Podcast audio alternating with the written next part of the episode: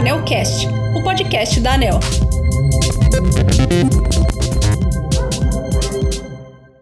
Bom dia, ouvintes! O episódio de hoje faz parte da série especial do AnelCast em comemoração aos 25 anos da Anel. Vamos falar sobre a descentralização de atividades da agência, prevista pela Lei 9427 de 1996.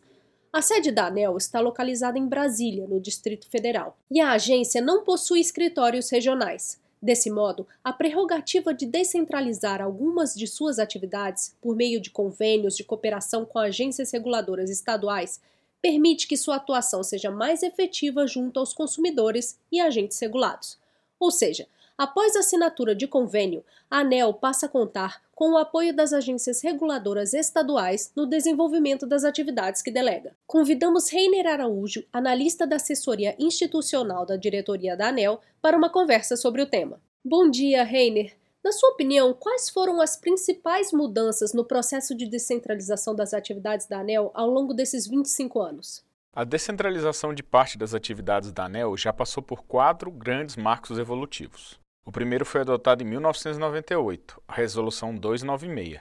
Em 2007 foi aprovado outro marco, a Resolução Normativa 276. Esses dois regulamentos tratavam da gestão e o acompanhamento das atividades descentralizadas. Eram normas mais focadas no controle dos meios de execução das atividades pelas agências reguladoras estaduais. Como evolução, o foco de atenção da ANEL passou a ser as atividades desenvolvidas pelas agências reguladoras estaduais e principalmente os resultados entregues pelos parceiros estaduais. Editou-se assim a Resolução 417 de 2010. Por meio dessa resolução, passamos a acompanhar o desenvolvimento das atividades descentralizadas, buscando o controle de resultados voltado para a eficiência da gestão, contraprestação das agências baseada em custos de referências e vinculação da execução das atividades ao convênio de cooperação, agora firmado por prazo indeterminado. O quarto marco foi a edição da Resolução Normativa 914 de 2021. Por meio dessa resolução, atualizações mais formais foram feitas no texto da Resolução 417. Ou seja, a principal mudança ocorrida no processo de descentralização ao longo dos 25 anos de vida da ANEL foi a mudança de foco de acompanhamento das atividades descentralizadas desenvolvidas pelas agências reguladoras estaduais. Passamos do acompanhamento dos meios para o acompanhamento dos resultados.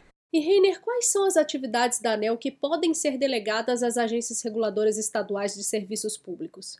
Segundo nossa resolução 914 de 2021, a ANEL pode descentralizar parte de suas atividades aos estados e respectivas agências estaduais, com as quais tenhamos firmado convênio de cooperação.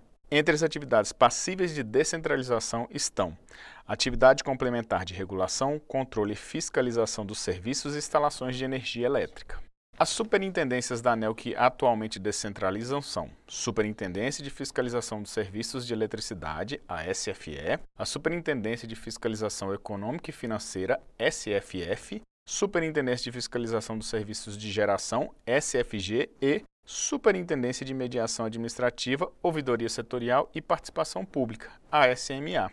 Você pode nos contar como é feita a análise para determinar a viabilidade e oportunidade de firmar os convênios de cooperação? O artigo 39 da Resolução 914 de 2021 estabelece o rol de requisitos que um Estado e sua respectiva agência estadual devem atender.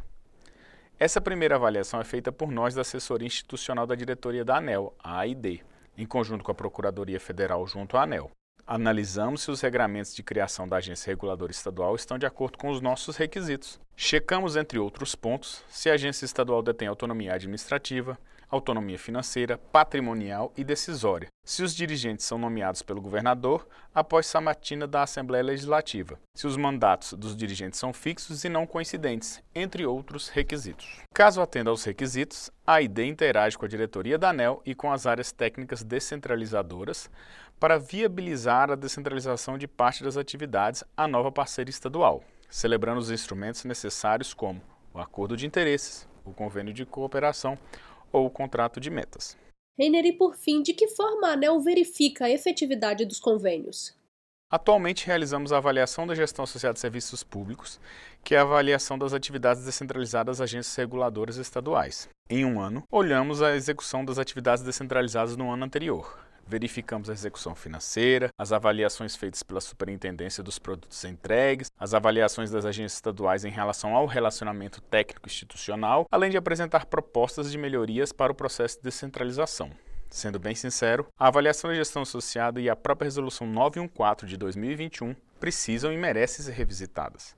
Ao longo dos últimos 12 anos, as agências estaduais evoluíram muito. A ANEL também se desenvolveu, alçando protagonismo internacional com peer review feito pela Organização para a Cooperação e Desenvolvimento, a OCDE. Nessa toada de incorporações de mudanças, as fiscalizações da ANEL passaram a ser responsivas. A ouvidoria aprimorou a forma de tratar as reclamações dos consumidores e o relacionamento institucional incorporou a instantaneidade das mídias sociais. A descentralização pensada em 2010 é totalmente diferente da que precisa ser praticada em 2022. Por isso, estamos trabalhando em formas de melhoria e aprimoramentos da descentralização de parte das atividades da ANEL. E essas melhorias sempre vão considerar e contar com o apoio e a parceria das agências reguladoras estaduais. Obrigado e até mais. Muito obrigada, Reiner. Muito obrigada, ouvintes. Até o próximo episódio.